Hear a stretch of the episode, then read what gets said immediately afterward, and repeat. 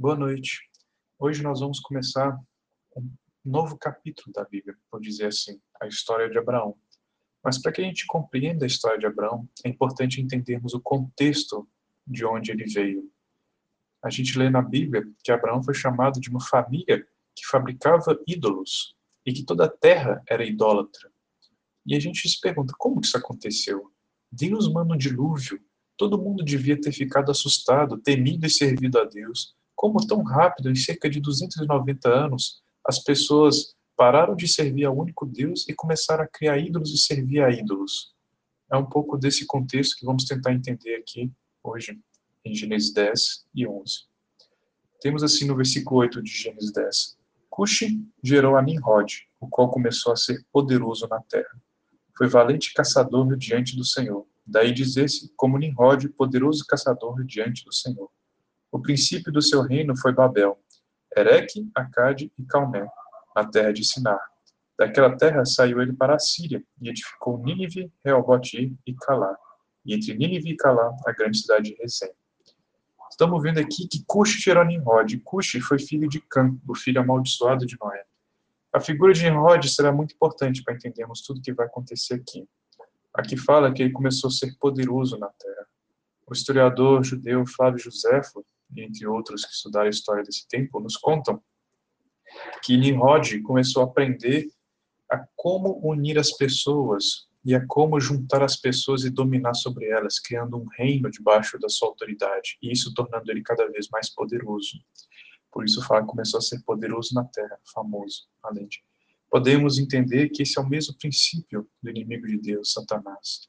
Satanás, querendo ter uma autoridade igual a de Deus, paralela de Deus, começou a corromper as criaturas da terra e aliciar outros anjos na sua causa, de maneira que ele, dominando sobre eles, teria poder para ir contra Deus um dia. Novamente, esse mesmo princípio da exaltação, do orgulho, de uma autoridade não submissa de Deus, começamos a ver em Nimrod. Nimrod fala que ele foi valente caçador diante do Senhor. Esse diante do Senhor é contra o Senhor. Ou seja, como caçador, com seu nome famoso, ele se posicionava contra Deus. E as pessoas, ao olharem para ele, viam nele como um símbolo de como resistir à autoridade de Deus na terra. Nimrod sabia que se as pessoas temessem e adorassem a Deus, o seu poder já não seria o mesmo. Por isso, ele começou a fazer tudo contra a vontade de Deus. A primeira coisa que a gente vê aqui, que ele edificou um reino, Babilônia, o Babel, o começo da Babilônia, e as cidades. As cidades são contra a vontade de Deus porque Deus havia mandado que a humanidade se multiplicasse, espalhasse e enchesse a terra. Nimrod, para que não perdesse poder, ele juntou as pessoas num só lugar e fez as cidades. Foi a primeira revolta. Por isso que Babel, a Babilônia, vai representar todas as coisas negativas contra o reino de Deus. O princípio da Babilônia está aqui, do Império Babilônico.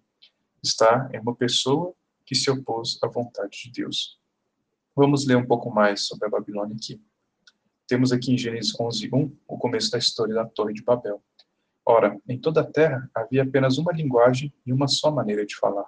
Sucedeu que, partindo eles do Oriente, deram como planície na terra de Sinar e habitaram ali e disseram uns aos outros: Vinde, façamos tijolos e queimemos-los bem. Os tijolos serviram-lhes de pedra e o betume de argamassa. Disseram: Vinde, edifiquemos para nós uma cidade e uma torre cujo tope chega até os céus e tornemos célebre o nosso nome, para que não sejamos espalhados por toda a terra. Está vendo aqui o princípio de Babel? Tornar célebre o nome do homem. Por que, que o nome do homem tem que ser exaltado aqui? Quando nós não adoramos o nome de Deus, que nome nós estamos adorando? Qual é o nome que tem preeminência em nossa vida? O princípio do reino babilônico é adorar o homem no lugar de Deus. Podemos ver que daqui começam a adoração das pessoas como deuses também. Você vê todas as culturas têm uma mitologia, uma adoração de pessoas, de seres em busca de algo próprio. Se olhar na mitologia grega, adoravam-se os deuses né, para obter fertilidade, paz, ajuda na guerra. Mesma coisa com os egípcios, os nórdicos e até hoje na cultura cristã e na cultura asiática podemos ver traços disso em adoração a pessoas buscando um favor próprio. Por quê? Tornar célebre o nome do homem. Não mais a vontade de Deus, mas agora a nossa vontade.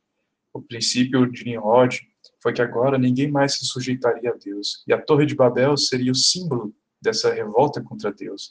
Se Deus um dia viesse com o dilúvio novamente, essa torre seria mais alta do que o dilúvio e as pessoas não mais seriam afogadas.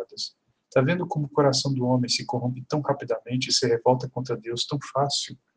É por isso que em Romanos 3 conseguimos ver uma descrição dessas pessoas de maneira tão clara. Aqui fala o quê?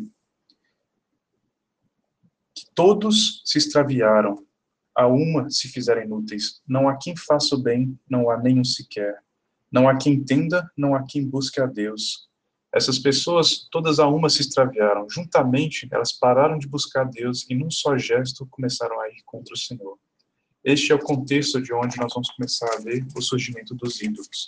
Com relação à Torre de Babel, Deus, para disciplinar a humanidade, impedisse que ela continuasse nessa revolta, nessa rebelião, ele espalhou as pessoas, criando línguas diferentes. Fala aqui no versículo 6.